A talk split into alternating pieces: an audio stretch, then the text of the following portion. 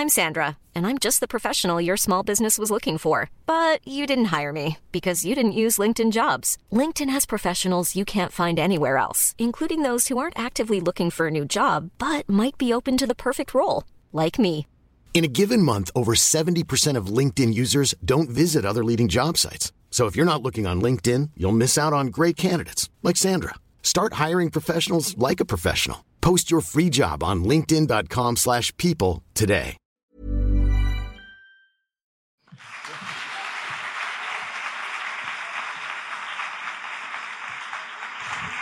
Bonsoir et bienvenue au théâtre Tristan Bernard pour cette soirée qui marque le grand retour de la veillée.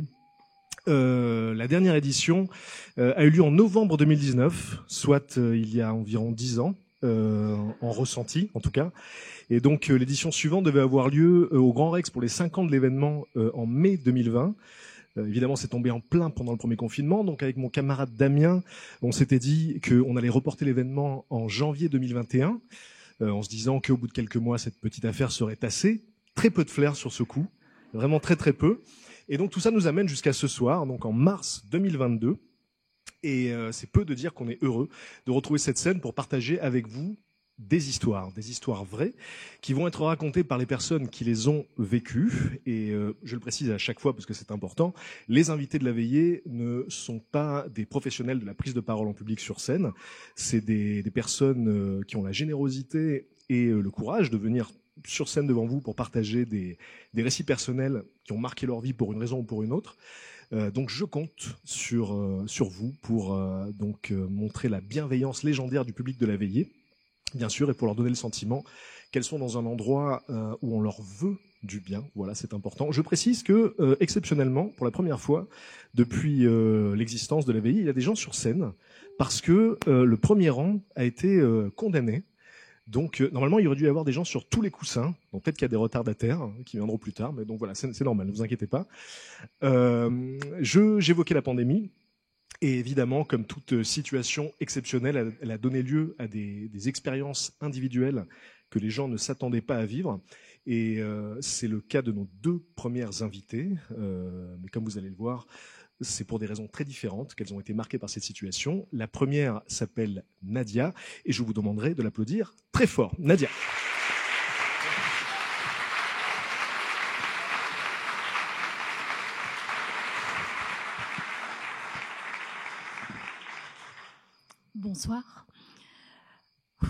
Alors ce soir, je viens de vous parler d'une histoire euh, d'amour, d'une histoire de solidarité, de résilience, un combat pour la vie qui m'a marqué à tout jamais. Donc je suis très heureuse de le partager pour la première fois avec vous ce soir. Je suis très émue, vous comprendrez pourquoi. Alors ça commence euh, l'été 2020, après le premier confinement. On est tous un peu sous le choc de ce qui vient de se passer. Et, euh, et je décide d'aller voir une psychologue, comme beaucoup d'entre nous, je pense. Euh, J'en trouve une euh, par hasard, par le biais d'un podcast. Et elle me touche parce qu'elle s'intéresse beaucoup à, hum, l'histoire de la famille, car on le sait, on le sait, les traumatismes se transmettent de génération en génération. Donc, je fais une première consultation avec cette psychologue qui me demande plein de questions sur ma famille, mais des questions très simples du type qu'ont fait tes grands-parents dans leur vie, euh, combien de frères et sœurs ont, tes parents, et je réponds euh, vraiment très approximativement. Donc j'ai un peu honte et, je décide euh, après cette séance d'acheter un micro-enregistreur et, euh, d'interviewer mes parents. Chose qui est très difficile car comme dans beaucoup de familles, on est très pudique, on parle pas de nos émotions, on parle pas de nos, histoires. Moi je viens d'une famille nord-africaine, donc, donc beaucoup de choses, notamment l'histoire de leur immigration est, est assez tue. Donc, donc je me lance dans cette aventure, je, ramène un micro-enregistreur dans le salon familial et je pose des questions à, mon père et à ma mère. Je suis, euh, très euh, fière qu'on l'ait fait, mais, euh, mais à ce moment-là, je me dis que je vais garder ça pour moi et que je le transmettrai à, ma famille plus tard. Enfin voilà, je sais pas vraiment ce que, je vais faire de ça. Quelques mois après, on est invité à un mariage. Le mariage de mon cousin, c'est le 11 octobre 2000, euh, 2020. Et, euh, et le Covid, donc voilà, on a eu le premier confinement. Il y a quelques gestes barrières, mais bon, un peu comme tout le monde, on réalise pas trop euh, ce que c'est, on respecte ça à moitié. Et, euh, je me souviens qu'à la mairie, il n'y avait pas beaucoup de personnes qui pouvaient entrer. Mon père a fait partie des, quelques, personnes choisies pour entrer à la mairie. Et, et à la sortie, il me dit cette phrase qui me marque. Il me dit Tu sais, ta mère et moi, dans un an, ça fera 50 ans de mariage. Et moi, je suis choquée parce qu'on parle pas d'amour dans ma famille, donc, euh, cette phrase me reste à l'esprit. Et, euh, voilà, la fête se passe. Je rentre chez moi à Marseille. Et voilà, une semaine passe. Et là, ma sœur m'appelle et me dit que mon beau-frère a le Covid. Donc je me dis, bon, ça va, ça fait sept jours que je l'ai pas vu. je ne suis pas qu'à contact, tout va bien. Quelques jours après, je perds l'odorat. J'apprends que ma mère a un rhume depuis quelques jours, mais que son test Covid est négatif, donc je ne suis pas inquiète. Et, en fait, petit à petit, on réalise qu'on est toutes et tous malades, qu'on a toutes et tous le Covid, sauf mon père. Et, et là, euh, on ne dit pas m'inquiéter, mais que ma mère a été, euh, euh, envoyée à l'hôpital aux urgences et, et qu'on l'a qu'on l'a plongée dans un coma artificiel. Et donc moi, je suis confinée chez moi à Marseille et et, et, un médecin au téléphone me dit que la situation est, catastrophique dans les hôpitaux et que c'est 50-50 pour ma mère, que demain, peut-être qu'elle ne sera plus là. Donc je réalise toujours pas évidemment. J'ai mon père au bout du fil qui me dit qui est en larmes, qui me dit de venir vite, mais euh, moi j'ai pas envie de sortir de chez moi parce que j'ai peur que d'autres personnes tombent malades. Donc euh, donc j'attends. J'appelle l'hôpital qui ne sait pas vraiment quoi dire parce qu'on ne connaît pas encore cette maladie, donc euh, donc ils peuvent pas me dire si ma mère va survivre. Et, et, quelques jours après, ma nièce me dit ne t'inquiète pas, mais sache que ton père est également à l'hôpital. En fait, euh, il avait le Covid depuis le début. Il était asymptomatique ou peut-être qu'il n'avait pas réalisé qu'il avait des symptômes parce qu'il s'inquiétait pour ma mère. Donc euh, je suis euh, alitée, confinée chez moi et, je, vais peut-être perdre mes deux parents qui sont dans, le coma, tous les deux. Et, mais on me dit que mon père est quand même stable, donc, j'essaie, on essaie tous de garder, espoir. Et au bout de quelques jours, euh, un médecin euh, m'appelle. Moi, je n'avais plus le COVID, à ce moment-là. Il m'appelle et, il me dit euh, les hôpitaux sont saturés. On, est dans le sud de la France. Je vous l'ai pas dit, mais mes parents vivent dans le Vaucluse.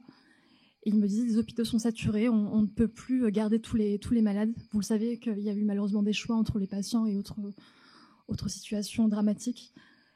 Et, et, le médecin au bout du fil me dit euh, votre père est dans un état plutôt stable, même s'il est dans un coma artificiel, donc on va le transférer dans un autre hôpital.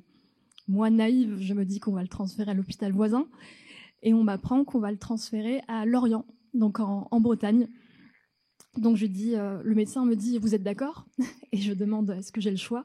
Donc il m'annonce que non, je n'ai pas le choix. Euh, et, donc mon père, inconscient, est transporté en hélicoptère à Lorient, ville où il n'est jamais allé avant, avant ce jour-là. Mais voilà, je reste quand même euh, assez positive car on me dit qu'il est stable. Ma mère, petit à petit, va de, mieux en mieux. Donc elle, se bat et, on commence à voir un petit peu euh, une lueur d'espoir. Et euh, encore quelques jours après, là on est début novembre 2020, un médecin m'appelle et me dit qu'en fait l'état de mon père, que mon père va mal et qu'il faut absolument venir le voir à Lorient. Et là, à partir de là euh, une amie m'aide à lancer un appel, euh, un appel à solidarité sur Internet. Je me souviens qu'on a fait un tweet qui a eu des milliers de, repartages. Euh, des, vraiment des centaines de personnes me proposent de m'héberger. Il y a même un lycée qui me propose une chambre. Donc, donc je pars avec mon frère et ma sœur. On, s'en va à, Lorient, tous les trois, pour aller rendre visite à, à mon père. Et en fait, on, on se rend pas compte sur le coup. Déjà, on réalise que c'est la réanimation parce que, comme beaucoup d'entre nous, la réanimation, c'est juste un mot que j'entends en boucle depuis, euh, depuis presque un an à la télé, mais je réalise pas qu'en fait, c'est des êtres vivants qui sont branchés à des fils et qui tiennent en vie grâce à ça, et grâce à des équipes médicales qui, euh, qui nuit et jour, euh, veillent sur eux. Et en fait, sur le coup, on réalise qu'on est en train de dire adieu à notre père. Et, et, ma mère ne le sait toujours pas. Elle est toujours dans le sud de la France, hospitalisée, donc elle ne sait pas ce qui se passe. Donc voilà, on est en train de dire au revoir à notre père. Et là, euh, un médecin nous dit, mais en fait, on a un autre hôpital qui a plus de moyens, qui est à Rennes. Donc, euh, donc là, je suis à Lorient avec mon frère et ma sœur, et mon père s'en va en hélicoptère pour Rennes. Donc je le vois partir en hélicoptère, et, euh, et mon frère et ma sœur prennent la décision de, de repartir dans le sud parce qu'ils ont des enfants. Il faut savoir que je suis la Benjamine de ma famille, donc j'ai pas j'ai pas de responsabilité euh, familiale dans le sud, donc il décide de repartir. Et puis il faut s'occuper de ma mère aussi, qui est encore hospitalisée. Donc euh, j'avais de la chance parce que j'avais une amie qui était confinée, parce que là on est au deuxième confinement, c'est euh, novembre 2021. J'ai une amie qui est confinée avec sa mère à Rennes, donc elle m'accueille avec avec beaucoup de solidarité chez elle. Et, et je me retrouve donc seule, Benjamin de la famille, à Rennes. Et, je vois mon père donc avec une machine supplémentaire car comme je vous disais, Rennes avait une machine supplémentaire, c'était l'ECMO. Pour celles et ceux qui ne savent pas, un ECMO, c'est un poumon artificiel. C'était une machine qui, lui permettait de, reposer ses poumons. Et donc, c'est une espèce d'énorme boîte qui euh, pompe tout le sang du corps euh, de la personne et l'oxygène à sa place pour qu'il puisse se reposer reprendre des forces. Donc voilà, euh, j'ai 30 ans et je vois mon père branché avec des, dizaines de fils et, avec son. Enfin bref, c'est une image qui restera gravée à, vie, j'imagine. Donc à ce moment-là, les visites dans les hôpitaux sont interdites. Mais au vu de la situation, on m'autorise euh, trois visites par semaine. Donc euh, trois fois par semaine, j'ai le droit à une heure de, visite. Euh, visite durant laquelle je, bah, je parle avec mon père. c'est drôle parce qu'en fait, on n'a jamais vraiment discuté, on s'est jamais vraiment dit qu'on s'aimait. Donc pendant une heure, je lui parle, je lui dis à quel point c'est important qu'il revienne à lui, qu'il guérisse. Et, et, trois fois par semaine, j'ai ce rituel qui consiste à donc entrer en réanimation, changer de masque une première fois, puis euh, mettre un deuxième, un autre masque, euh, mettre une charlotte sur la tête, des lunettes, des gants, euh, une blouse.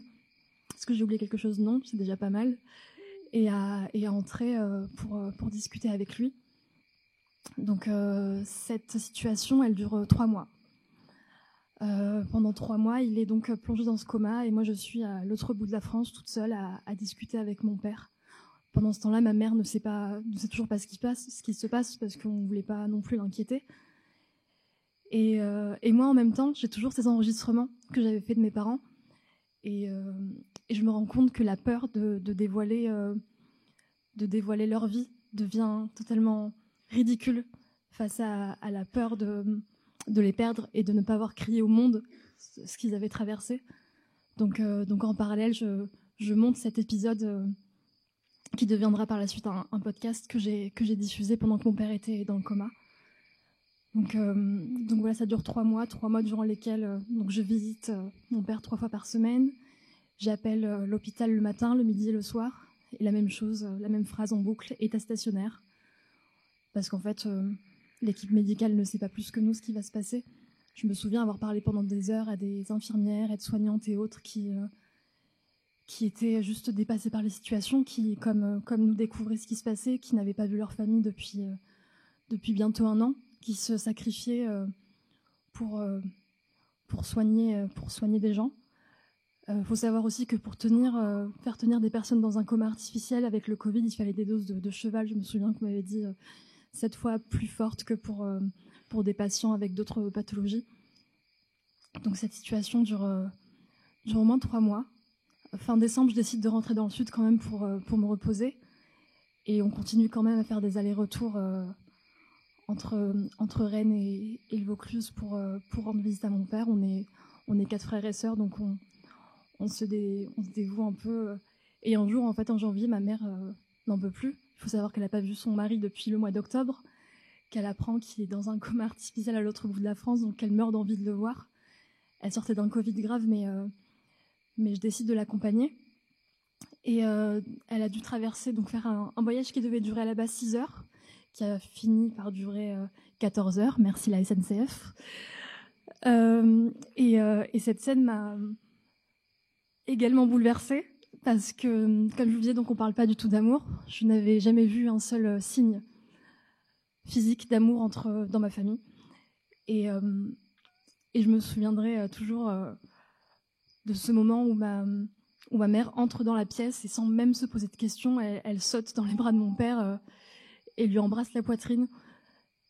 Euh, et, ma mère ne parle pas français, donc euh, elle me demandait de traduire à, l'infirmière tout ce qu'elle disait. Évidemment, je n'y suis pas arrivée, hein. j'ai évidemment fondu en larmes, mais elle remerciait, elle remerciait les, toute l'équipe de, se battre car euh, s'il était resté dans un hôpital saturé, évidemment qu'il n'aurait pas fait partie des personnes choisies, car euh, il avait, euh, car il a 70 ans et que à cet âge-là, on l'aurait, on, l'aurait laissé tomber au profit de personnes plus jeunes. Mais voilà, à ce moment-là, mon père commence à sortir du coma. On décide en fait de faire un pari parce que trois mois dans un coma artificiel, c'est assez dangereux, finalement. Donc on, finit par, par voilà, essayer de le réveiller. Il faut savoir que sortir d'un coma, c'est pas comme dans les films, c'est pas du jour au lendemain. Ça a pris, ça a pris 3-4 mois. Et déjà, baisser la sédation, arrêter les médicaments progressivement, enlever toutes les, les, tous les dispositifs qu'on lui avait mis dans le corps. Et, et après ça, il faudrait apprendre à, à ouvrir les yeux, à suivre du regard, il faudrait apprendre à, à manger tout seul, à déglutir, il faudrait apprendre à marcher, il faudrait apprendre à, parler. Et c'est à ce moment-là que, que l'épisode du podcast est, est, sorti. Et je me souviens que, enfin, mon père ne l'a toujours pas écouté aujourd'hui le podcast, à vrai dire. J'ai commencé à lui faire écouter euh, au moment où il sortait à peine du coma et il a, et il n'a pas pu le terminer parce que c'était trop, trop, trop d'émotions. Et euh,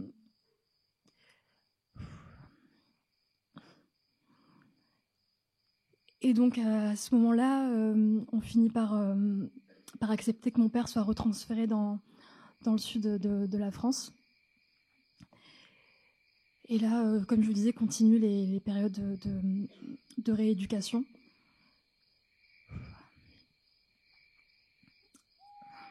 Excusez-moi.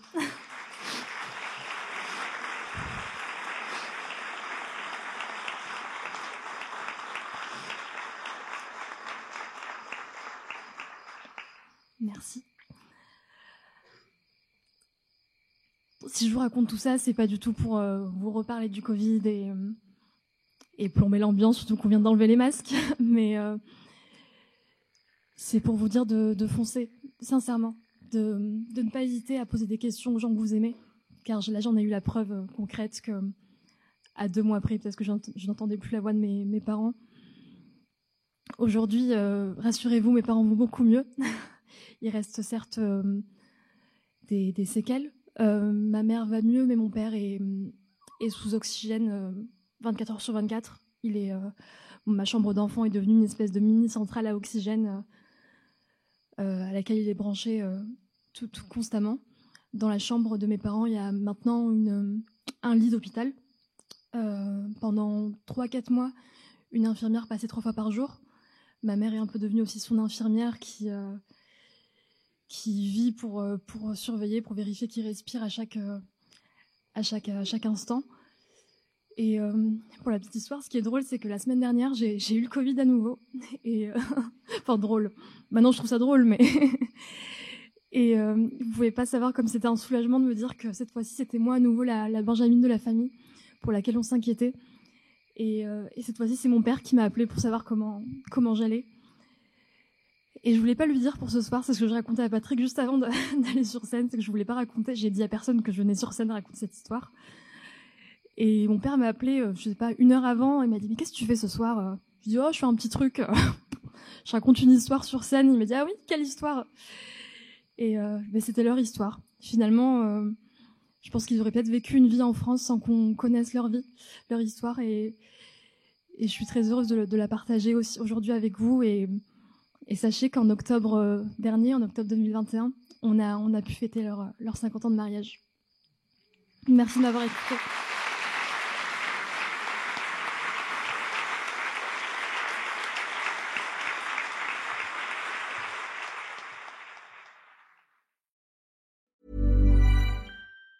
Even on a budget, quality is non-negotiable. That's why Quince is the place to score high-end essentials at 50 to 80% less than similar brands. Get your hands on buttery soft cashmere sweaters from just 60 bucks, Italian leather jackets, and so much more. And the best part about Quince, they exclusively partner with factories committed to safe, ethical, and responsible manufacturing. Elevate your style without the elevated price tag with Quince. Go to quince.com slash upgrade for free shipping and 365-day returns.